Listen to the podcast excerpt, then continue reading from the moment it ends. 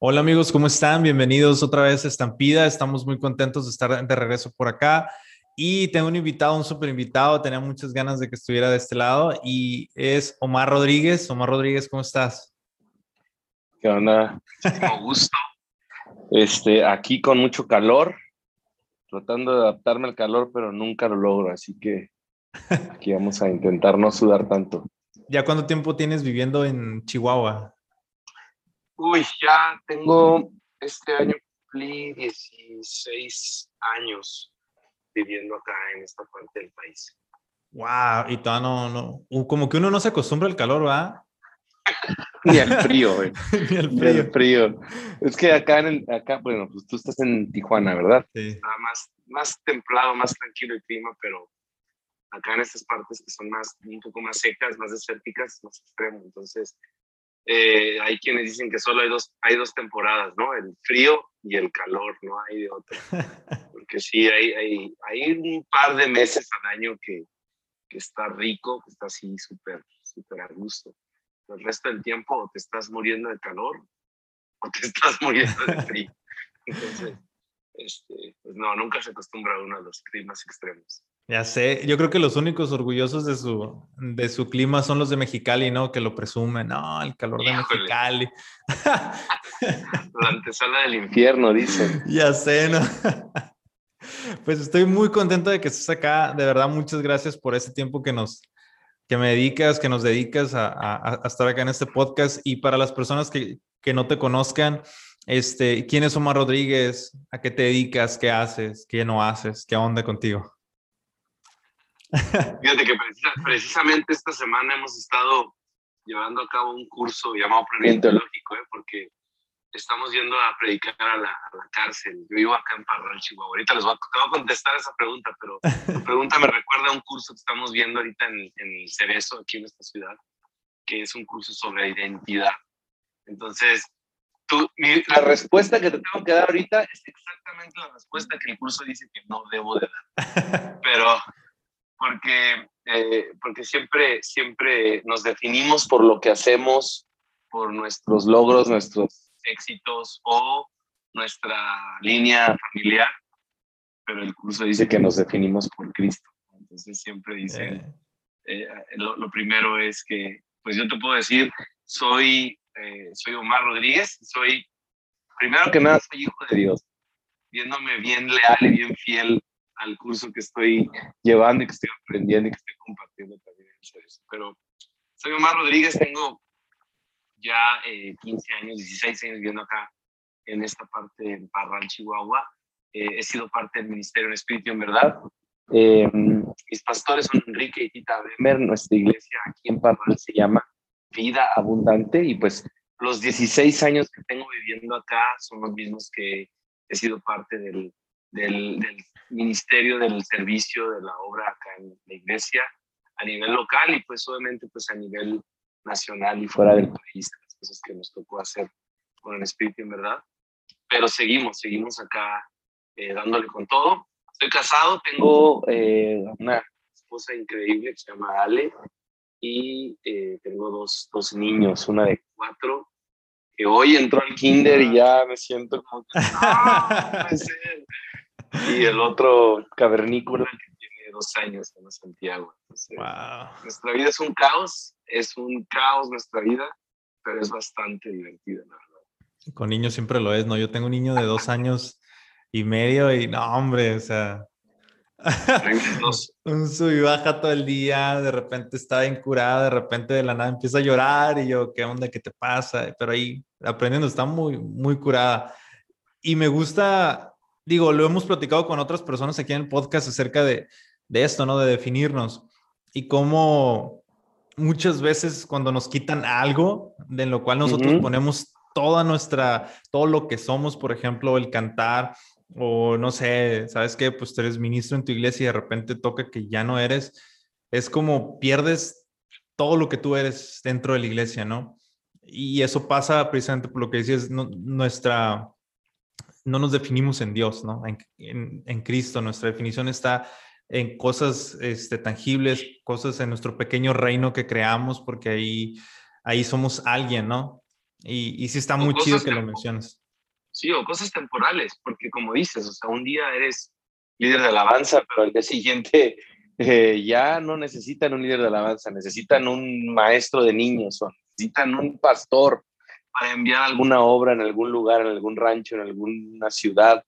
Entonces, eh, es ahí donde a veces chocamos con nosotros mismos y nos estrellamos en, ese, en esa crisis de identidad donde pensamos, es que no sé quién soy, pero la verdad es que es increíble descubrir en la palabra de Dios que número uno, hemos sido adoptados, hemos recibido el espíritu de adopción por el cual clamamos Abba Padre. Y, lo más increíble es que esto es algo que a cristianos y a no cristianos, ¿no? Obviamente a quien no tiene a Cristo, lo único que le queda es un espíritu de orfandad y por eso es que deposita su identidad en todas las cosas que le rodean, en su trabajo, su éxito, su dinero, sus amigos, sus conexiones, su estatus social, su estado civil, etcétera porque cuando eres un huérfano lo único que tienes es las cosas externas, temporales, materiales, para anclarte y agarrarte de ellas y, navegar por esta vida.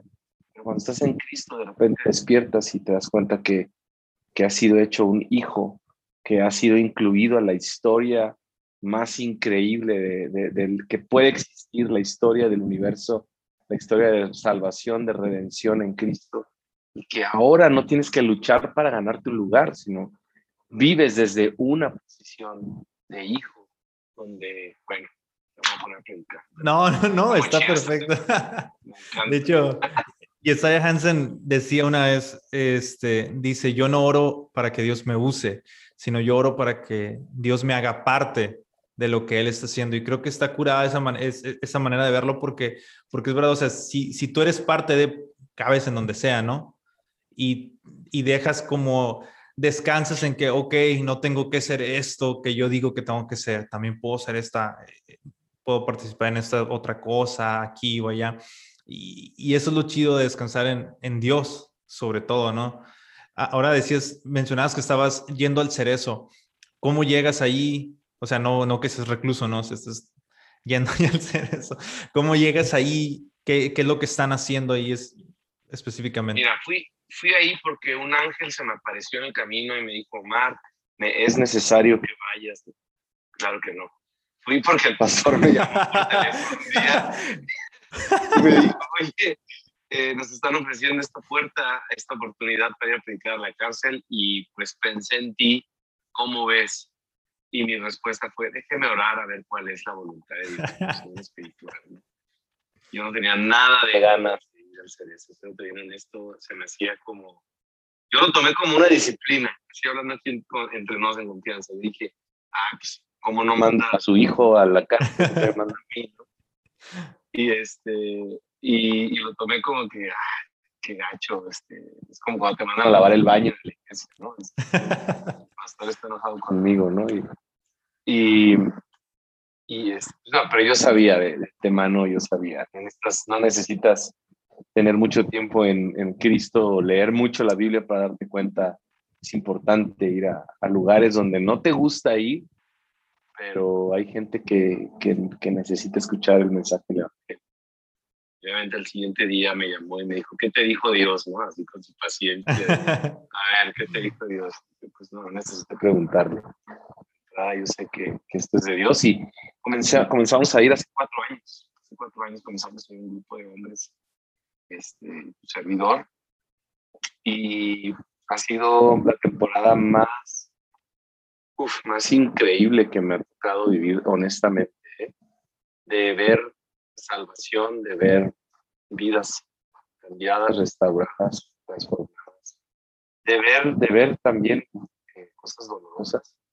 Eh, es como que de repente te pellizcan y despiertas a un mundo real de la fantasía que a veces vivimos en las iglesias y pensamos que toda la gente es buena y, qué padre mi burbujita cristiana, ¿no?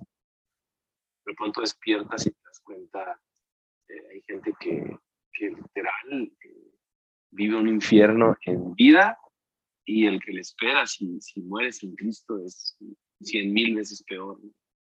Y han sido cuatro años de, de ver de ver aventuras, de ver a Dios moverse, de ver a Dios multiplicar la fe, el ánimo, de ver a Dios multiplicar recursos, porque nos ha tocado hacer donaciones y cosas muy padres con ellos. Y también nos ha tocado hacer en dos ocasiones bautizos ahí adentro del cárcel.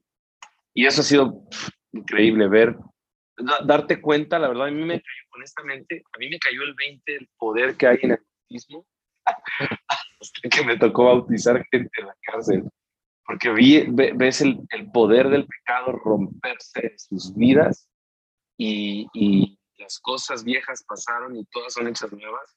Una resurrección literal en, en ellos. Eh, eh, tengo testimonios de hombres que honestamente yo, yo creí que no van a permanecer en el Evangelio, no van a durar dos semanas creyendo en Cristo, ni mucho menos amando al Señor. Y, y ya van año y medio, dos años desde que hicimos los primeros bautizos y están inamovibles en su fe.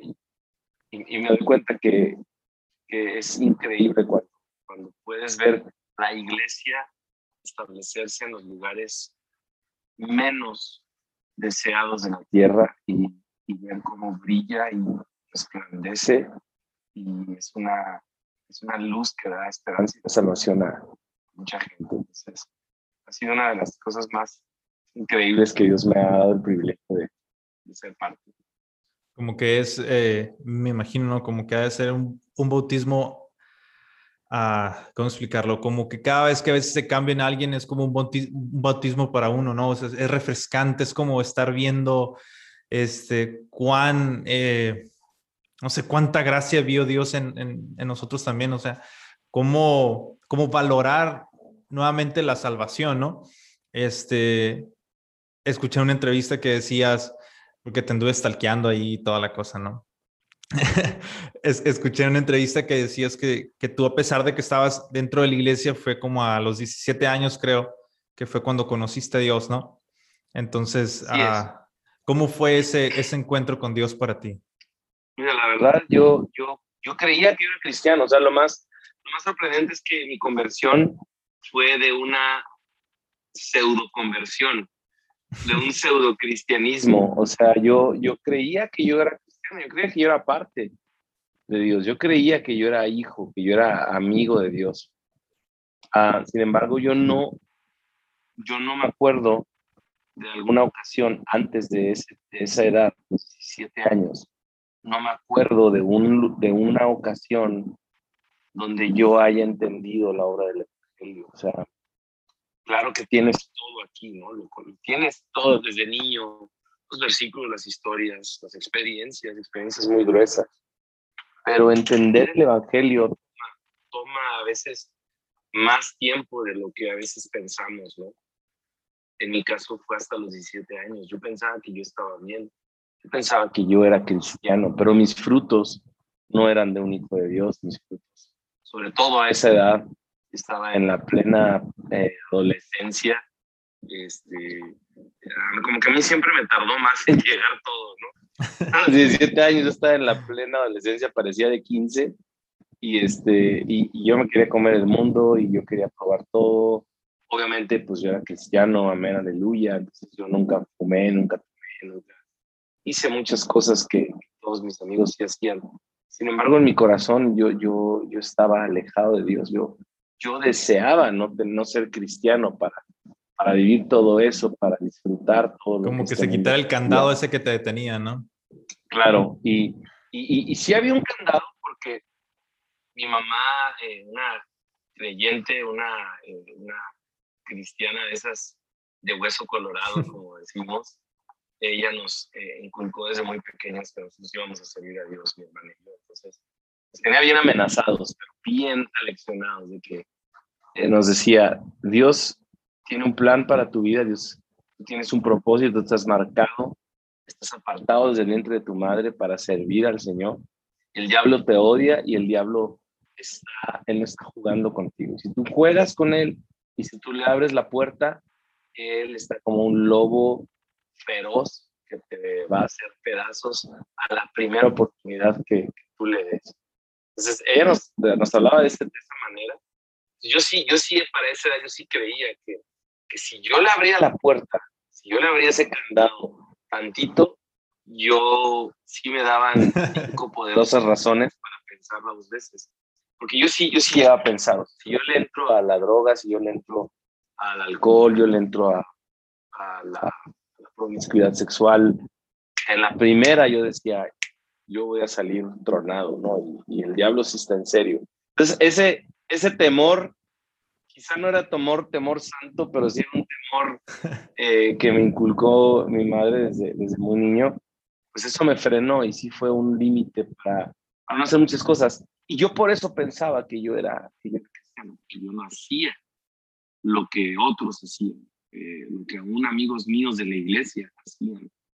Y yo pensaba que yo estaba juzgaba y decía, no, este, este, yo, yo soy mejor que ellos. Pero un día yo iba caminando a la calle y, y era mi cumpleaños, entonces nunca se me va a olvidar, porque era mi cumpleaños y según yo comencé a orar, según yo comencé a hablar con Dios como, si tuviera un contacto, una relación con Él, la cual no tenía. Y mi, mi oración, eh, yo me acuerdo que se comenzó, se comenzó a, a, fue como que una oración que se empezó a sincerar y se empezó a convertir en una oración de confesión. Y en un instante de haber empezado yo según orando como que si estuviera hablando con alguien con quien conozco, de pronto se convirtió en un convirtió en una, en una sensación de, temor, de pánico, de miedo, de tristeza, de vergüenza, y comencé a ver como una película, bien loco, ¿no? Porque la, la, película, ¿no? A veces Dios te tiene que poner la película de tu vida. Comencé a ver una película de, pero no, fíjate que lo más loco es que no, no eran las cosas que había hecho, sino lo que yo veía en la película era todas las cosas buenas que Dios había hecho por mí y que yo era un ingrato, que yo era un rebelde, que yo era un orgulloso, que yo había despreciado todas las cosas y las oportunidades que Dios me había dado y que yo no merecía un gramo más de misericordia sobre mi vida y, que yo, yo, yo era, y que Dios estaba enojado conmigo, porque yo no, yo no, yo había echado a perder mi vida, a lo mejor no, no de una manera eh, visible en ese momento, pero, pero yo sé que hubiera sido cuestión de meses para que yo se hubiera terminado atascado en el lodo, embarrado en una situación donde a lo mejor ahorita no estaría contándola tan fácil.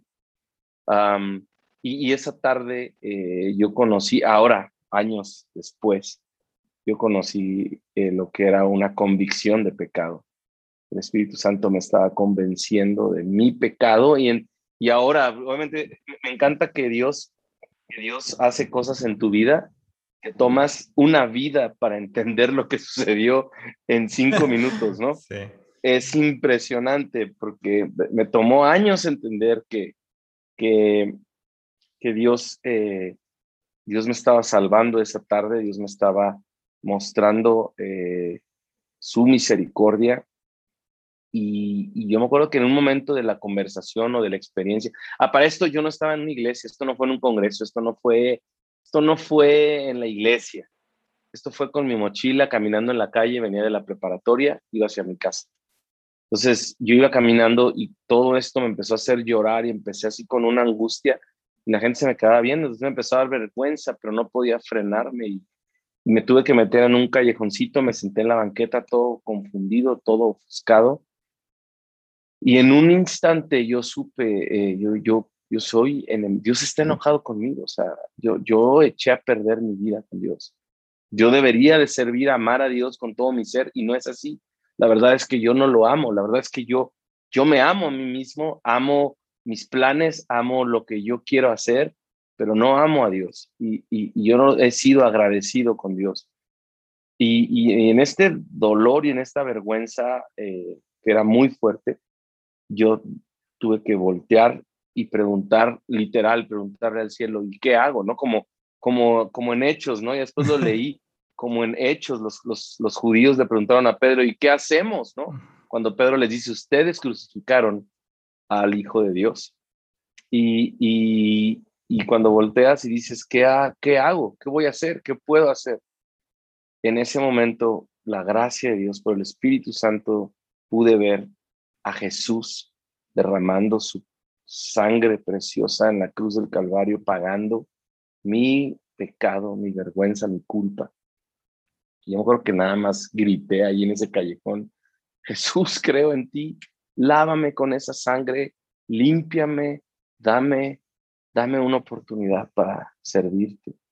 Y de esa vergüenza, de ese dolor, de, ese, esa confusión, de ese pánico, porque era un pánico el que sentía, se convirtió en una paz, en llorar de alegría, de, de estar perdonado, de, de saber, soy hijo de Dios ya no soy enemigo, soy un hijo. Y esa tarde, yo me acuerdo que yo le dije a Dios, ¿sabes qué? Mi vida no me importa, o sea, lo que mis planes, olvídalos. Lo que tú quieras, a donde tú quieras, como tú quieras. Si yo me tengo que subir en un burro o en un tren para hablarle de esto a alguien y eso me lleva a vivir entre los X etnia de, la sierra de Oaxaca, no me importa, cuenta conmigo, cuenta conmigo, yo quiero ir a donde tú quieras, quiero darte mi vida. Y ese día no hubo, no hubo un retorno, o sea, nadie lloró por mí, nadie me puso manos, pero ese día nunca volví a ser igual, no volví. O sea, no, no, no, no fue como que empecé a tratar de echarle ganas para ver si cambiaba, no, o sea, fue un, me cambiaron, o sea, en el instante mis deseos, mis afectos cambiaron. Comencé a entender la Biblia, comencé a abrir mi Biblia y, y de repente la entendía, o sea, y en Reina Valera, ¿eh? O sea, eso fue doble, ¿no? Eso sí es revelación del Espíritu Santo, ¿no? Y, y empecé a leerla y, y, no juegues, me empecé a enamorar de Jesús como loco. Yo en ese tiempo no, no cantaba, no, no me interesaba, me chocaba cantar. Ah, para esto, todo esto que te estoy platicando, sin, sin, sin ser sin ser nacido de nuevo, sin haber entendido el Evangelio, y yo tocaba en la alabanza en mi iglesia. Entonces, yo me acuerdo que llegué el siguiente domingo con el pastor de la iglesia, yo, no, no, aquí, yo vivía en San Luis Potosí, y yo le dije al pastor, este, necesito bajarme de la alabanza. Eh, ¿Cómo le explico que acabo de conocer a Cristo? No, yo no conocía al Señor. Y deme chance, quiero, quiero conectarme con Dios, no, no, no, quiero eh, estar en un lugar sin entender lo que, lo que implica estar en alabanza o servir al Señor. Le dije, deme chance, quiero conocer a Dios, quiero leer la Biblia, quiero, quiero amar al Señor sin ningún estorbo. Y pensó que estaba loco, me, me acuerdo que me dio chance nada más como seis meses, pero ya no, ya no me dio más chance. Pero así comenzó, ¿no? Así comenzó, fue, fue, este, fue de un creer que yo era cristiano, que yo amaba a Cristo, que yo era hijo de Dios, a darme cuenta, espérate, o sea, son palabras mayores, no lo tomes tan a la ligera. O sea, esto es mucho más que simplemente ir a una iglesia y creer y ser parte de la alabanza y ser parte de esto y tener todos tus amigos cristianos. Y, lo digo esto conscientemente porque yo sé que hay muchos que me están escuchando que quizás así estás en este momento. Tú has creído toda tu vida que que eres hijo, que has nacido de nuevo, que eres un discípulo de Cristo, pero aún no, no te ha caído el 20 y todavía no ha llegado el momento en que te das cuenta que esto es algo mucho más personal que ser parte de una religión pues, muy padre, ¿no? Es algo mucho más profundo, más, más, eh, más destructivo para tus propios planes y tus propios deseos y para tu viejo hombre es más destructivo de lo que crees. Y, me gusta. gracias a Dios. Me gusta mucho esa, esa, esa parte donde dijiste ahorita que toma toda una vida, o no toda una vida, pero toma parte de tu vida para entender esos cinco minutos, ¿no? Y es, yo creo que yo, yo ahorita tengo 33 años. Igual, yo nací en el Evangelio, mis papás son pastores. Este, igual uno vive la vida cristiana de una manera pues relajada porque dice aquí ando, o sea, se nos hace tan común, tan común todo el ambiente donde nos desarrollamos que llegamos a, a, no entender realmente lo que está pasando, ¿no? Hasta ahora estoy casado, vivo separado de mis papás y todo, entonces miro atrás y digo, wow, qué menso estaba. O sea, todas las cosas que, que no agradecía en ese momento, ahora las agradezco muchísimo más. O sea, todo lo que Dios hizo y cómo me ha cuidado desde aquí, desde, ese, desde esa edad hasta aquí, wow, es algo que, que impacta demasiado. Y yo creo que es por eso que, que, a lo mejor no estamos tan grandes, pero sí queremos decirle a los jóvenes, hey, antes de que sea demasiado tarde, entiende esta parte, porque a lo mejor vas a estar a nuestra edad o más grande cuando te va a caer el 20 y no vas a poder remediar nada. Y, y wow, o sea, esa es una parte súper curada. La gracia de Dios. La paciencia de Dios, mano, ¿verdad? Eh? Sí. Leía la otra vez este, la historia de, de Sansón, ¿no? Y cómo, cómo dice que Dios llega a un punto donde se aparta de él.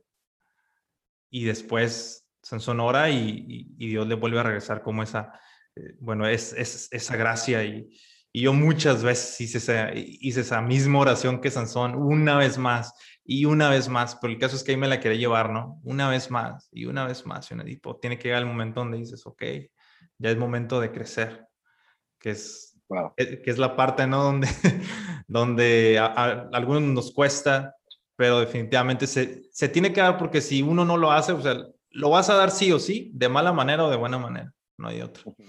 Esa es la vida. Este, y cambiando drásticamente de tema, ¿no? eh, estuviste o estás en espíritu en verdad, eh, este movimiento, este ministerio que pues lo sigo desde hace un montón, este, todos en la iglesia cantábamos las canciones y nos gozábamos y todo, pero ¿cómo llegas ahí a, espíritu en verdad? ¿Qué, ¿Qué, hiciste? ¿Fuiste un casting? Este, ¿Te hiciste compa de, de los Bremer? ¿Qué onda? pues ninguna de, ninguna de las dos. Bueno, sí me hice compa de los Bremer, pero, pero yo me vine a Parral hace 16 años, ¿no? Eh, cuando me vine, realmente en espíritu y verdad, no era lo que es, ni, ni y, quiero, no quiero, pues no sé cómo explicarlo, pero el pastor siempre dice que en espíritu y verdad fue un accidente, porque no era el plan hacer una banda, no era el plan hacer un ministerio musical que grabara discos o que hiciera giras o que hiciera eventos. Cuando yo conocía a, mis pastores, los conocí en el, en el año 2001, ya hace 20 años. Y yo acababa de pasar por, por estos, tenía un par de años de, de, haber, este, de haber tenido esa experiencia que les estoy contando. Entonces yo estaba en un punto de, de hambre, de, un deseo de servir a Dios y accidentalmente los conocí, eh, a la pastora la conocí en un congreso de mujeres, en el cual tuve que tocar a fuerza. Todos los que somos músicos podemos entender lo frustrante que es cuando eres hombre y te ponen a tocar en un congreso de mujeres, ¿verdad? No necesito decir que es la peor parte de ser músico. Este, bueno, hay otras cosas malas, ¿verdad? Pero, pero yo no quería tocar en ese congreso y me da mucha flojera. Pero bueno, terminé yendo por compromiso y resultó que una de las oradoras era la pastora Tita ahí. Y en una plática ahí de que me bajé de la plataforma mientras estábamos terminando una noche de alabanza, ella me invitó a venir a Parral para, para compartir con los jóvenes y para decirme, a ver cuándo vas a Parral, pero es como, como que yo te dijera, a ver cuándo vienes a Parral, y digo, ok, pues algún día, ¿no? Pero para mi sorpresa, a la semana de esa plática ahí en San Luis, yo estaba aquí en Parral, eh, me convenció, me sonsacó eh, para venir a compartirles a los jóvenes de aquí de la congregación. Y esa fue mi primera venida a Parral. Y, lo más increíble es cuando yo llegué a esta iglesia y yo venía como visitante, pero hubo algo en mi espíritu que me hizo clic, así impresionante.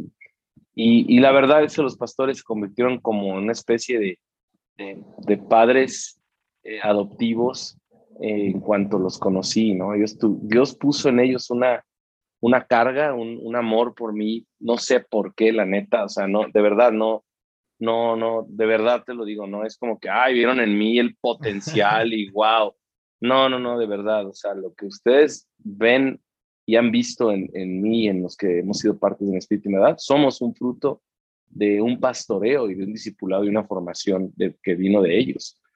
Pero no es como que, wow, este, este cuate tenía un talentazo y tenía, pues sí tenía cierto talento, pero, pero no, no fue nada de eso. Era, era una, un amor que ellos vieron de, de poder sembrar, eh, de, depositar semillas valiosas en mi corazón eh, como, como, como amigos, ¿no? Y, yo de esa vez empecé a venir cada que podía, o sea, si había puente en la escuela, me venía, si había vacaciones de Semana Santa, me venía para ser parte de los alcances, de las cosas que se hacían aquí con el grupo de jóvenes. Y en ese tiempo los pastores comenzaron a desarrollar una serie de eventos que fue muy casual, muy espontáneo, en los cuales ellos buscaban eh, su objetivo era poder compartir con líderes jóvenes acerca de alabanza y adoración, poderles enseñar una perspectiva bíblica y más en el contexto de la iglesia local del Ministerio de Alabanza y Oración. Y pues yo, yo calificaba, ¿no? Yo tenía el perfil para venir y escuchar y ser parte de esas pláticas. La primera que tuvimos éramos 25 personas sentadas en un círculo jóvenes sentados en un círculo ahí en la iglesia y los pastores virtieron ahí su corazón, lo que Dios estaba hablando con ellos, hablando a su vida, lo que ellos estaban percibiendo de parte de Dios. En ese tiempo ellos estaban muy, muy, eh, muy de cerca con un mover de Dios que a lo mejor muchos de los que están escuchándome no, no, no tienen la menor idea qué fue, pero en la década de los noventas, pues la, la segunda mitad de los noventas, muchos no habían nacido, eh, hubo algo que se le conoció como el avivamiento de Pensacola en, en, una ciudad que se llama Pensacola, en Florida. No Pepsi-Cola, Pensacola.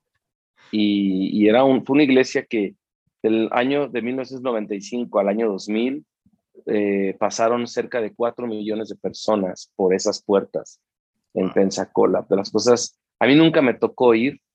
Eh, ya cuando quisimos ir una vez, eh, yo por ahí del año 2000, por ahí, 2001, creo que ah, se quemó uno de los auditorios por una falla eléctrica y se suspendió el evento al que íbamos a ir y terminamos cancelando, pero, pero yo fui muy afectado por, también por todo lo que Dios hizo en esa iglesia, de ver videos, de, de recibir en nuestra iglesia, ahí en San Luis nos tocó recibir equipos de, de misioneros del Instituto Bíblico que venían a, impartir lo que Dios había derramado en esa iglesia. Entonces, había, pero lo más característico de esa iglesia es que el motor o la fuerza de ese mover, de esa, de esa experiencia, de eso que estaba pasando ahí, eran dos cosas. Uno era eh, un anhelo por santidad.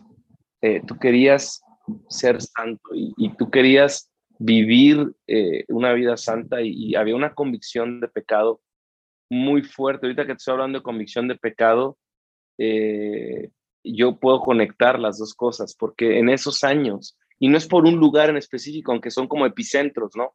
Pero cuando Dios visita la tierra, cosas pasan en todo el globo terráqueo con las mismas características. Y, y en esos años yo me acuerdo que caías bajo convicciones de pecado. A mí me tocó en la calle, ¿no?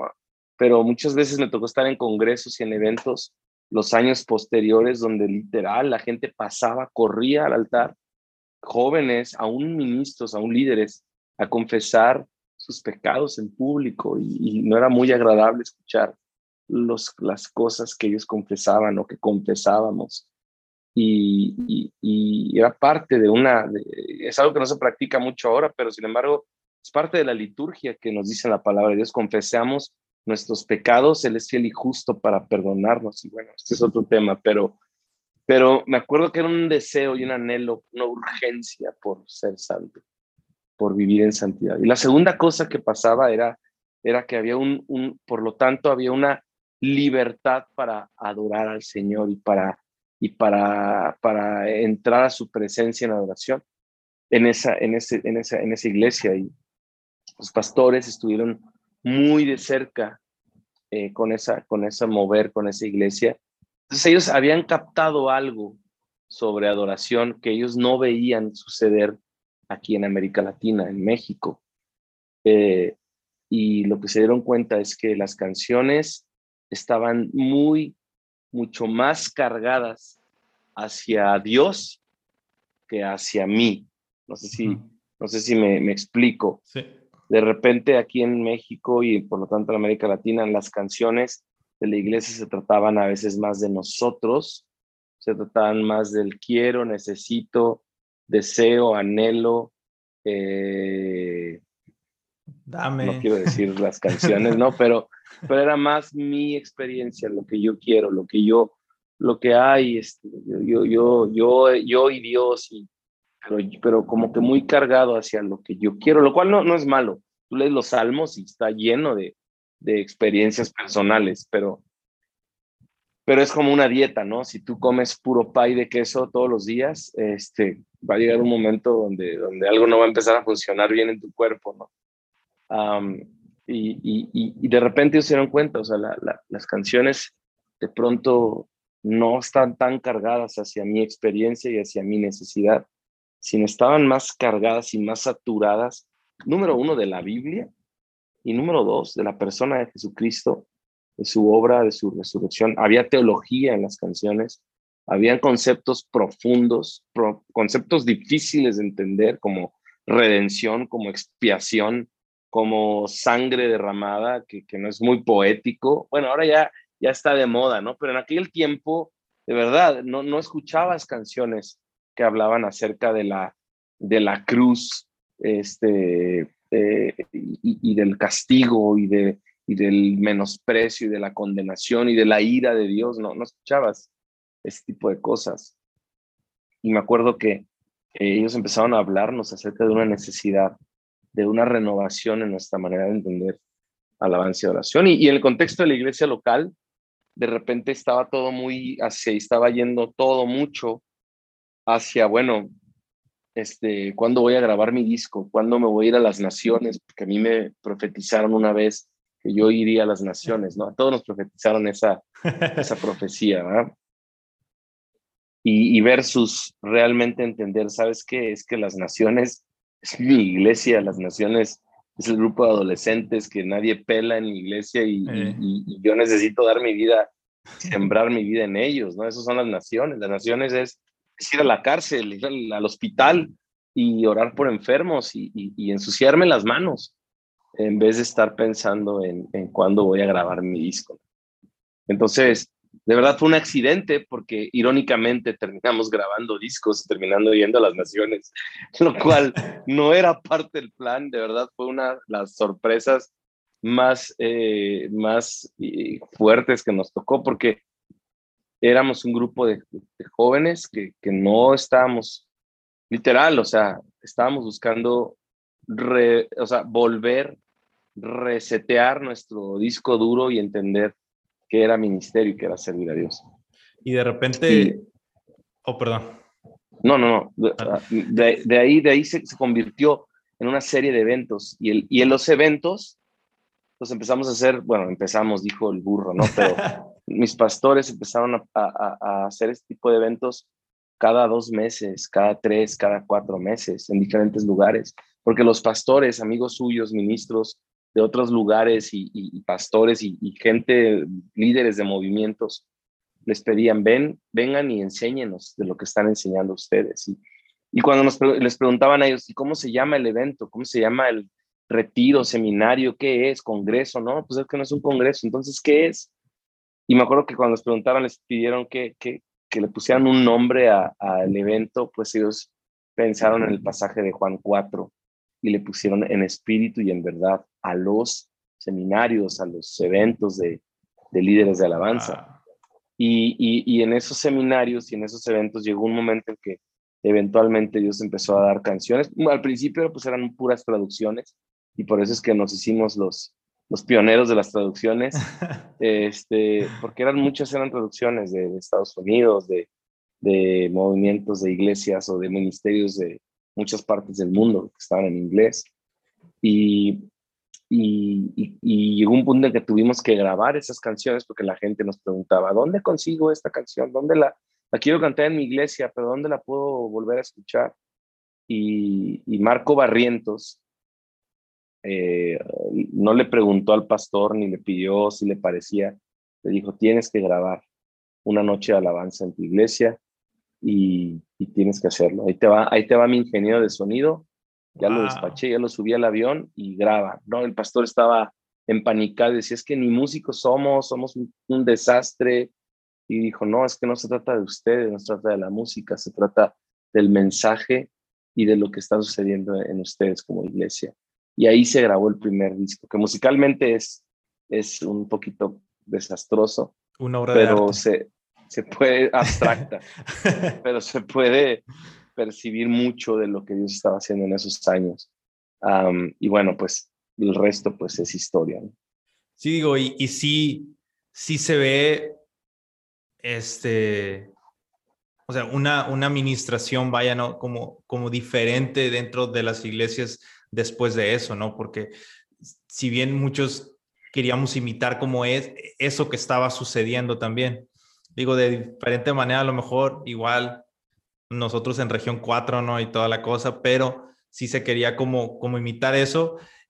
Y de repente ustedes crecen, el ministerio crece, pero en algún momento les pesó eso, o sea, el, el crecer en un momento dijeron, no sé, que les haya pesado de alguna manera, como que se les haya subido a lo mejor, como que de repente hayan dicho, pues, no sé, ahora me toca a mí, ahora, no sé, algo. No, para nada, nosotros somos santos y perfectos, sin mancha. Claro que, claro que hubieron años, hubieron temporadas de, lucha, de, de, saber, ¿sabes qué? Este, esto no es la esencia, esto no es lo que, lo que, lo que comenzó esa tarde en la iglesia cuando éramos 25 chavillos ahí, eh, de, de repente envolverte en un tren de, invitaciones, de agendas, de cosas, de, pues sí, de agendas. Y, de repente empezar a sentirte seco, empezar a sentir que, que, que no, no, no, no, no, no, no todo lo que brilla es oro, ¿no? No todo lo que ves este, en YouTube o lo que ves en, las, en, las pantallas o en los congresos, no todo es genuino y, lo digo por nosotros, ¿no?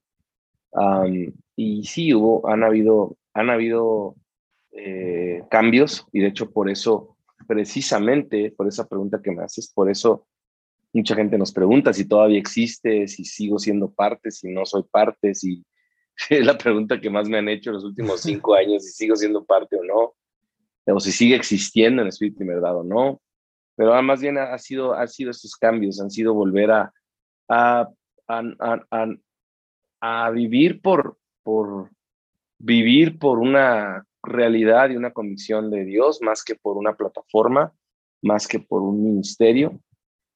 Sentimos que, que en muchos sentidos la, la, misión que tuvo en Espíritu y Verdad, pues ya se cumplió en, en, en, muchos sentidos, ¿no? Eh, y, estamos eh, simplemente volviendo a, lo que somos, ¿no? Eh, gente de iglesia, hijos de iglesias, que ahora somos padres también y que ahora estamos, en muchos sentidos, vamos, estamos pastoreando y estamos guiando a otros, y que las temporadas cambian, ¿no? Entonces, sí, sí cambió, cambió la dinámica en base a, a que seguir un camino solamente porque tengo una plataforma y, mi objetivo en la vida es sostener una plataforma y que haya este, invitaciones y que nos veamos, nos veamos por todos lados y, vender discos, bueno, ya no vender discos, pero tener, millones de reproducciones para que nos entre dinero, o sea, todo eso eh, nos dimos cuenta, pues no, eso no es, eso no es lo que Dios nos llamó a hacer. Entonces sí, sí hubo, sí ha habido un girar que nos ha tomado años voltear y decir, sabes qué, mm, no, no queremos eso.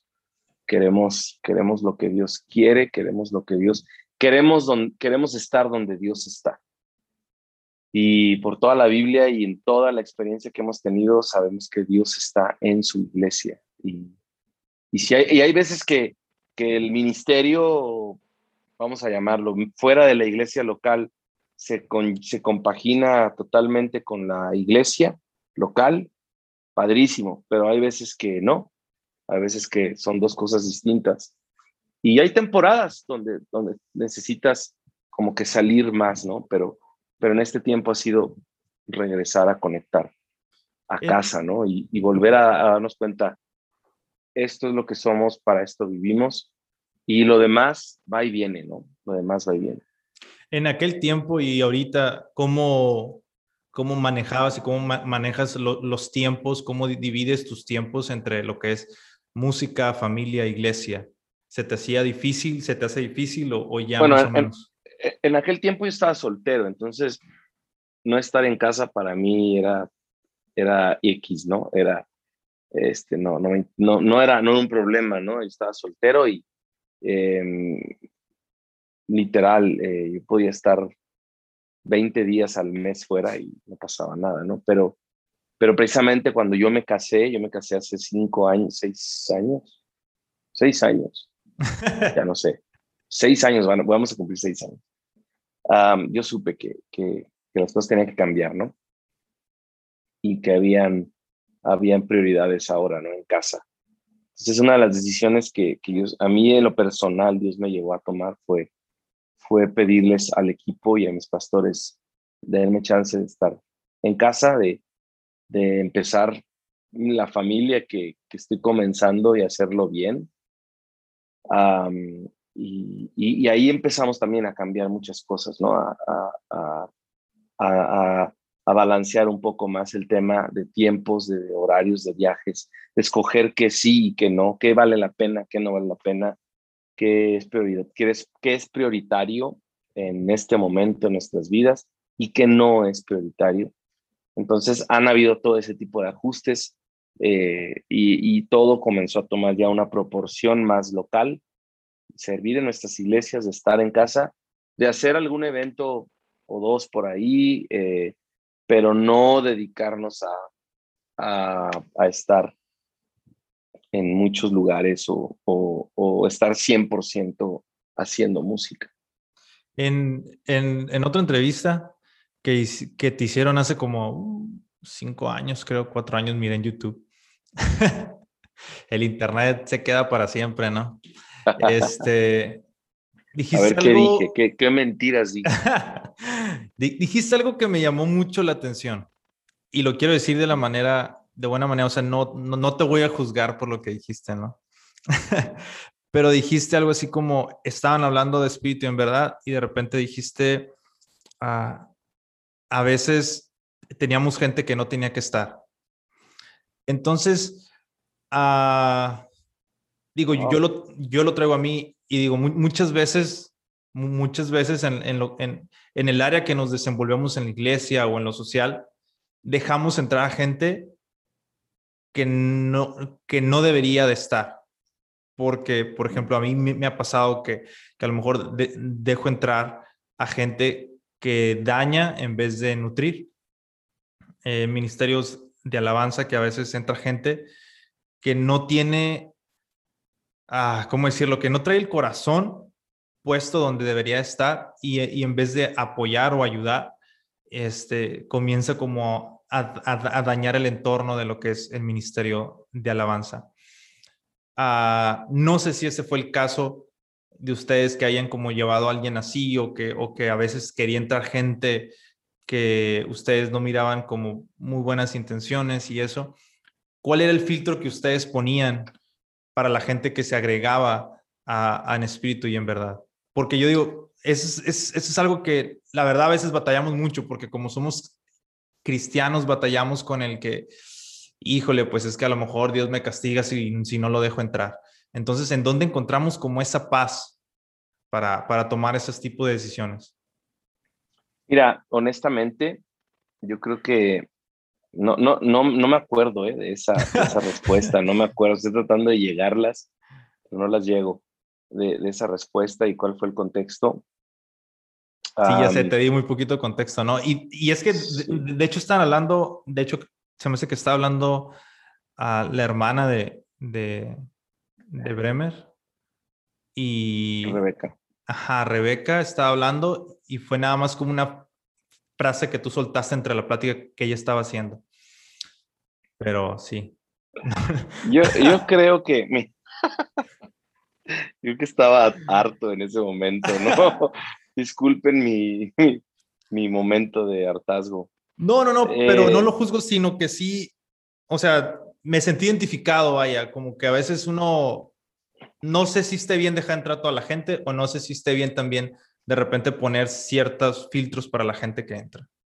Es que yo, yo, yo más bien, o sea, ya, ya, este, ya han pasado varios años de que, de que la verdad sí estábamos cansados. En- en- yo creo que sí, haciendo cuentas en ese tiempo, sí estábamos cansados, estábamos bastante eh, desgastados física, emocional, espiritualmente.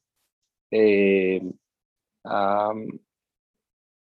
como que hay demasiado ruido, hay demasiadas cosas que han pasado y estás como un poquito, eh, pues sí, como, como, como quemado, ¿no? Como que, este, relaciones, fricciones, roces, ah, experiencias buenas, malas, eh, conocer gente, conocer gente y no conocerla, o sea, eh, estar un día en un lugar y, y- y convivir con alguien y, uy, súper padrísimo, y, y de repente, pues ya sabes que ya te vas y, y no vas a volver en dos años, ¿no? En tres años y posiblemente nunca lo vas a volver a ver, ¿no? O la gente que solo te quiere a- para la foto, ¿no? Ajá, y llegas aquí a casa y te has perdido también de muchas cosas y estás en la iglesia, pero dices, uy, yo no fui parte de eso, yo no estuve en eso, este, no me tocó conocer a esta gente cuando se bautizó, por ejemplo, o no, no, no, no, ah, este chavo no sé quién es, ¿no? Y, y, y, y no eres, eres, pero no eres, estás, pero no estás. Y, y sí, es muy, es muy cansado, sí, es muy, muy frustrante a veces. Am, y, y- y yo creo que, que sí, sí, yo sí llegué a un punto donde, donde realmente eh, no, no, no estaba carburando muy bien eh, mi, mi cabeza, mis emociones, mis, mis motivaciones. Am, y le doy gracias a Dios que ha pasado tiempo y Dios nos ha regresado a, a su casa y hemos podido... eh, no, no estoy diciendo que, no quiero decir con esto que todo está mal, no. O sea, pero eh, es, es muy complicado, complicado, ministerios así son muy complicados, eh, son muy, eh, hay, hay, hay muchas tensiones, hay muchas, hay muchas cosas que, que, que se jalan demasiado y hasta que se rompen. Este, entonces, hay cosas increíbles, hay cosas buenísimas. Ah, eh, eh, nos, tocó, nos tocó vivir y, y, y tuvimos el privilegio de ser parte de cosas increíbles que nunca se nos van a olvidar y que nos las vamos a platicar a nuestros nietos, ¿no? Pero al mismo tiempo hay muchas cosas que te cansan, que te desgastan, que te desilusionan, que te frustran. Y, y hay veces también es saber, eh, saber am, relacionarte, relacionarte adecuadamente con las personas. Yo creo que mi comentario en ese, en ese momento fue hacia ese lugar no, no, no, no, no, te, no, yo no creo que no, yo creo que no volvería a contestar lo mismo. No diría a esa persona no tuvo que entrar, no. Más bien yo creo que Dios nos tiene que enseñar a, a relacionarnos en Cristo con todo el mundo, porque yo no creo que, que Dios nos llamó para rechazar y para, ah, no, a ese no lo metas, a ese no te juntes. O sea, si, si hubiera sido así, entonces Cristo nunca hubiera muerto en la cruz porque hubiera aceptado un Judas en su equipo.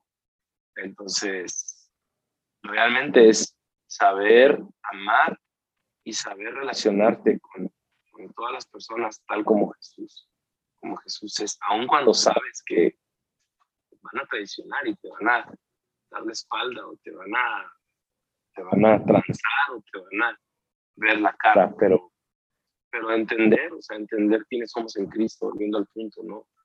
Eh, y, y, y, una posición no te define, un ministerio no te define, una plataforma no te define, no necesitas cuidarte las espaldas de todo mundo para que no te vayan a lastimar, no te vayan a, a ver la cara, porque si estás en Cristo, tú sabes que, que Dios cuida de ti y que, y que Él está eh, en control de todas las cosas, ¿no? Y ser sabios, ser eficientes con el tiempo, ser diligentes y, y, ser buenos mayordomos con las cosas que nos da, pero, pero no creo que, que yo creo que no contestaría otra vez. Este, no, no a admitir personas, no. Creo que más bien es, es una madurez en saber relacionar con la gente. Sí, sí creo que perdimos muchas oportunidades, lo, lo digo por mí, pero sí creo que perdí muchas oportunidades de poder haber profundizado y haber eh, cultivado en amistades que no lo hice en ese tiempo. Entonces, más bien se me hace que es, es al revés la respuesta.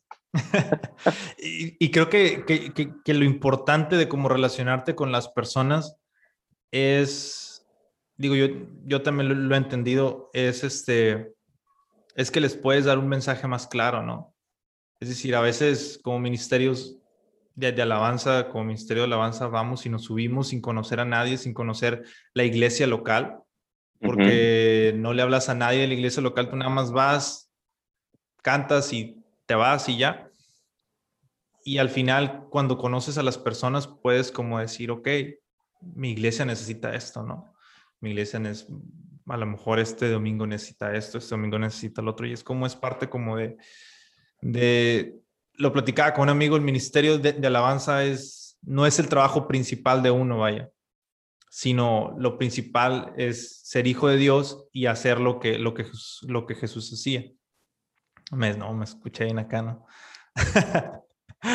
Pero llegamos como a esa conclusión, ¿no? Y, y, y sí, es, la verdad me hubiera gustado darte más contexto porque yo sabía que la pregunta iba a estar un poquito así como que, ah, como que te iba a costar trabajo porque sí, yo miré el, ahí, era como cuatro años atrás.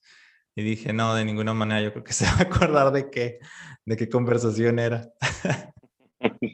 y luego más me imagino, digo, sí, en las iglesias chicas hay esa presión de que todos, de que salga bien, de que la mayor parte de lo que hagas salga bien. Me imagino que ahora que vas a un lugar donde sabes que la gente ya está esperando algo, o sea, está esperando algo de ustedes. O sea, debe ser como la, la carga más, ¿no? Me imagino. Sí, hay, hay, presiones, hay cosas que, que comienzan a, a, la verdad, a robar, a robar este, muchas veces lo que, lo que, lo que realmente tú tienes que dar, ¿no? Y, y a veces caes en el error de, que lo más importante es cumplir o llenar expectativas más que realmente ser quien, quien eres y, y asegurarte de que lo que la gente necesita, lo único que la gente verdaderamente necesita de ti es a Jesús, o sea, que ni siquiera es tuyo, o sea, pero, pero es lo que Dios ha hecho en tu vida, ¿no? Lo que Dios está haciendo en tu vida, eh, en el día a día, en el, en el día de hoy. Y, y a veces de ahí vienen nuestras frustraciones, de ahí vienen también nuestras, nuestra sequedad espiritual, porque a veces llegas a pensar que lo que, lo que la gente necesita es lo que tú puedes hacer o lo que tú sabes hacer o lo que, o lo que eh, X, ¿no? Lo que, lo que conoces, lo que sabes, lo que tienes en la cabeza. Pero no, no, no tanto lo que Dios está haciendo el día de hoy en tu vida, lo que Dios está eh, tratando, aún, aún las cosas difíciles, duras y dolorosas en las que Dios está tratando, ¿no? Y, y ahí es cuando a veces te, empiezas a, te empiezas a, a, secar y, y, y, aún a veces hasta te sientes, te puedes sentir traicionado, ¿no? Traicionado contigo mismo. Caray, ¿por qué dije esto, no? ¿Por qué hice esto? ¿Por qué reaccioné así? ¿Por qué, por qué pienso así? Y, y es complicado. La verdad es, la verdad es que es complicado. Todo el mundo nos pregunta, ¿cómo le hacen? ¿Cómo le hicieron para llegar a donde están? ¿Qué consejo nos pueden dar? Toda la vida nos preguntan. ¿Qué consejo nos puedes dar para, para llegar a donde ustedes llegaron? La verdad, mi consejo sería, no trates de llegar. si Dios te quiere llevar, Él te va a llevar, pero no trates de llegar. Créeme que no es nada cómodo, no es nada fácil. Eh, estar, estar en, en, la mira de, de, tanta gente, ¿no? Sí, yo, yo, por ejemplo, ahorita con este podcast, yo lo empecé hace como un año atrás y empecé con esas expectativas, ¿no? De mí mismo, ¿no? Voy a hacer esto y voy a hablar de esto y voy a hablar de lo otro. Y de repente pues ves que a lo mejor no está funcionando mucho y todo eso y yo decía, pues que, híjole, ¿qué será? Y yo mismo me ponía esas expectativas que obviamente irreales, ¿no? Que no las iba a alcanzar. Y es cuando yo me sentía fracasado. Entonces ya después dejé, dije, no voy a hacer más, me voy a tranquilizar y todo. Y hasta ahorita regresé y dije, bueno, me gustaría platicar y aprender de gente este, que en lo personal admiro. Y es por eso que estoy haciendo esto. Y, ya, y ahora ya no me molesta si tiene una vista, dos vistas, tres vistas, porque es algo que en lo personal a mí ya me nutrió.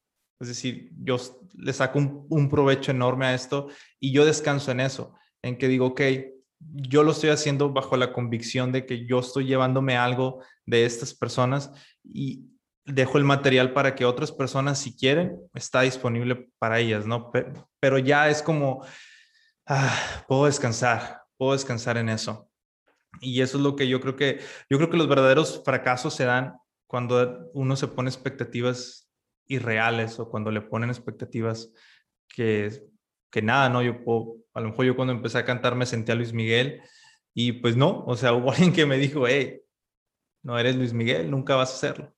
Entonces, entender eso y descansar en que no, nunca voy a ser Luis Miguel, pero bueno, sí puedo ser Joaquín Ramos, ¿no? Y dar lo que Dios me ha dado y hasta ahí. Este, última, última pregunta, sé que es noche. ¿Estás haciendo ahorita uh, sencillos este, eh, por ti, por, tu cuenta? ¿Cómo te va con eso? ¿Cómo, ¿Cómo te sientas escribir esas alabanzas? ¿Hay alguien que te está ayudando? Este, ¿Cuál es como tu... Si, en algún momento tienes este bloqueo para escribir, ¿cómo te forzas a escribir o quién es la persona que te está ayudando a esto, a este proyecto de solista? Eh, mira, la verdad ha sido, ha sido también un, proceso de algo que yo no quería, realmente no me veía haciendo, pero creo que es algo que Dios me, me pidió y, y creo que era parte también de lo que él quería, muchas cosas que él quería madurar en mi vida, que quería eh, soltar, desatar en mi vida. Eh, estas canciones han sido canciones pues muy personales que han salido de, ya no tanto de una, de una experiencia como ministerio, o como iglesia o como, o como eh, una banda que está juntos todo el tiempo y, y estamos buscando qué escribir y qué, y cantar, sino más bien fue como una, un darnos cuenta, darme cuenta, ¿sabes qué?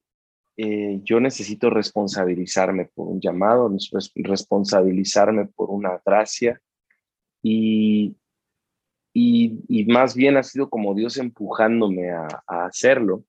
Y ahorita que hablabas de las expectativas, pues también, o sea, el, el, el darte cuenta eh, hay, hay, cosas que Dios te pide que hagas para, para honrar tu ministerio, para que tú puedas valorar las cosas que, que, dejaste pasar en el pasado y, y, para iniciar una etapa nueva, ¿no?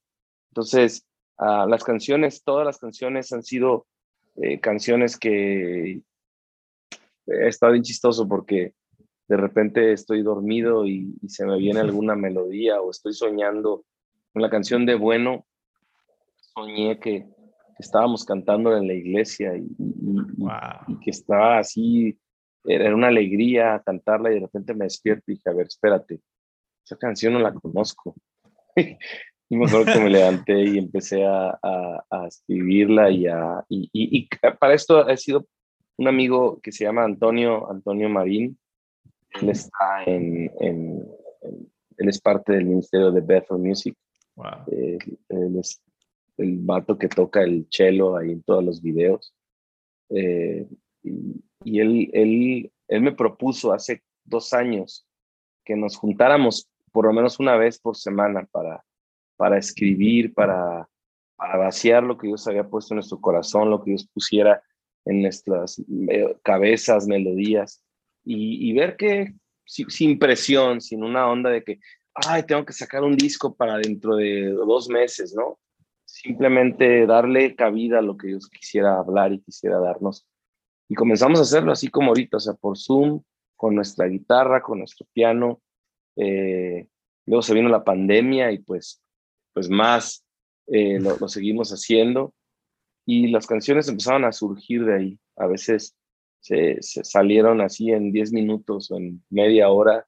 Y hay veces han sido procesos desde meses, ¿no? De, escribir, de borrar frases, de, buscar melodías, pero, pero ha sido más una cosa de, vamos a disfrutar a ver qué quiere Dios. Y sin esta canción nunca nadie la escucha y nunca la volvemos a cantar. De todos modos, valió la pena el momento, valió la pena eh, la, búsqueda, valió la pena el tiempo en la palabra, en la presencia de Dios, escribiendo. Entonces, ha sido algo que, que, que he disfrutado mucho. Entonces, no te puedo decir que el bloqueo, porque pues eh, ha sido, ha sido sin, sin presión ha sido sin la prisa de, tengo que terminar esta canción para mañana, ¿no? O sea, hay canciones que tengo ahí que tienen dos años que las empecé a escribir y, mi, mi, mi, mi, mi, ¿cómo se llama? Mi grabador de, de notas de voz está lleno, está así, pero llenísimo, así saturado de cosas, melodías, versos, palabras, en mis, también en las notas de mi teléfono hay un montón de cosas que Posiblemente nunca voy a cantar delante de nadie, pero, pero mi premisa fue en esta temporada hacerlo para Dios, para que Él le agrade y que Él lo disfrute y lo demás es ganancia. Qué buena onda. extra. Honestamente, uh, he estado escuchando los, pues, me, me, puse a escuchar las rolas, están muy buenas, de verdad. Este, y y yo, yo, creo que sí, que se refleja eso, ¿no? Que se refleja ese, eso, ¿por qué haces lo que haces, no? Y eso es locura cuando llegas a ese punto donde dices, ¿por qué hago lo que hago? Ok, lo hago por esto, puedes descansar y hacer las cosas y fluyen como que Dios acomoda todo, ¿no? Para que puedas hacer eso.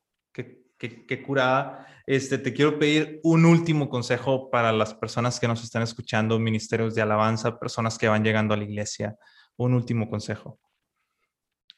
Mira, la verdad es que estábamos hablando de la identidad y yo creo que es algo que Dios, que Dios está tratando con su iglesia en este tiempo, porque la pandemia lo que ha hecho es que nos ha quitado muchas de esas cosas en las cuales nos aferrábamos o pensábamos, eh, esto me da valor, esto me da, me da un sentido de vida, eh, ser parte de esto, tener un ministerio, o ser amigo de, tal persona o pertenecer a, a, un círculo de gente, qué sé yo.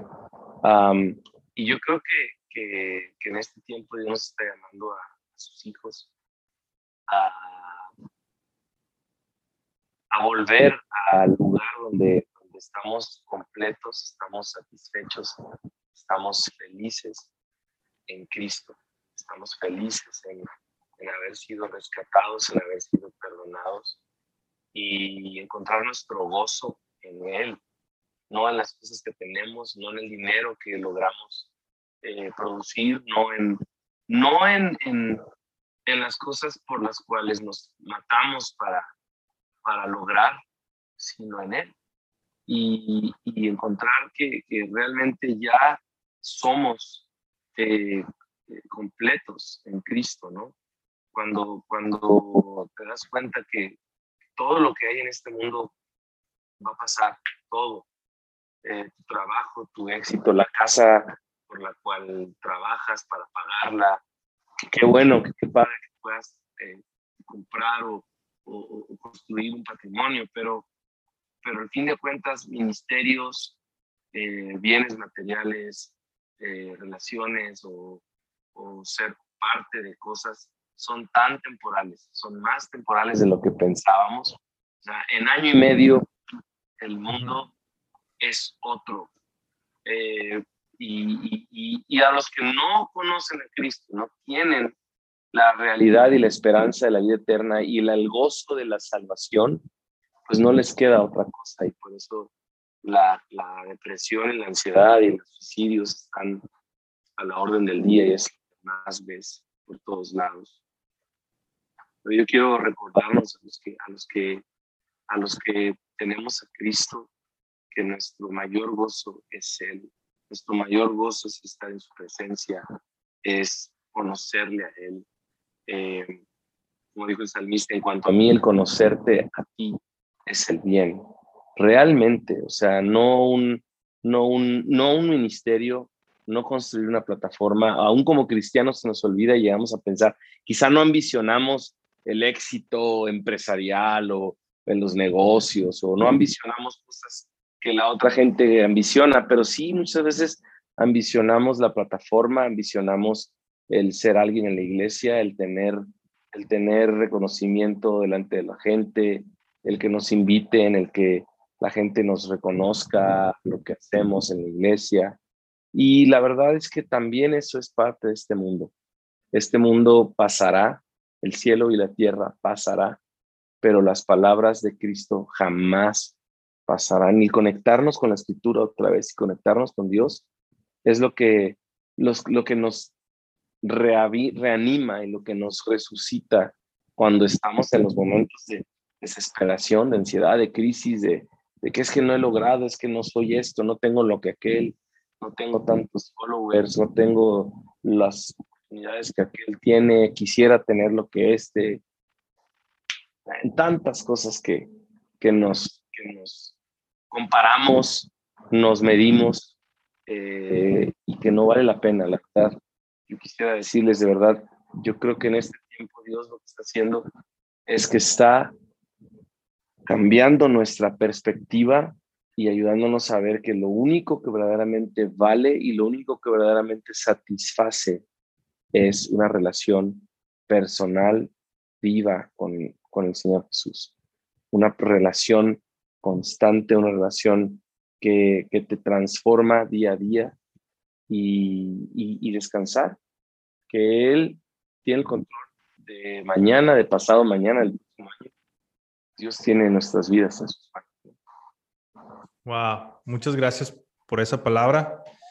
Uh, yo, yo soy el primero que me la llevo, yo soy el primero que la estoy escuchando, así que yo me la quedo sí, la, la pandemia fue, fue un mal muy necesario. Yo sé que muchas familias fueron afectadas por la pandemia, pero no nada más a lo mejor porque alguien falleció, sino también porque salió una identidad más verdadera que la que aparentábamos, ¿no?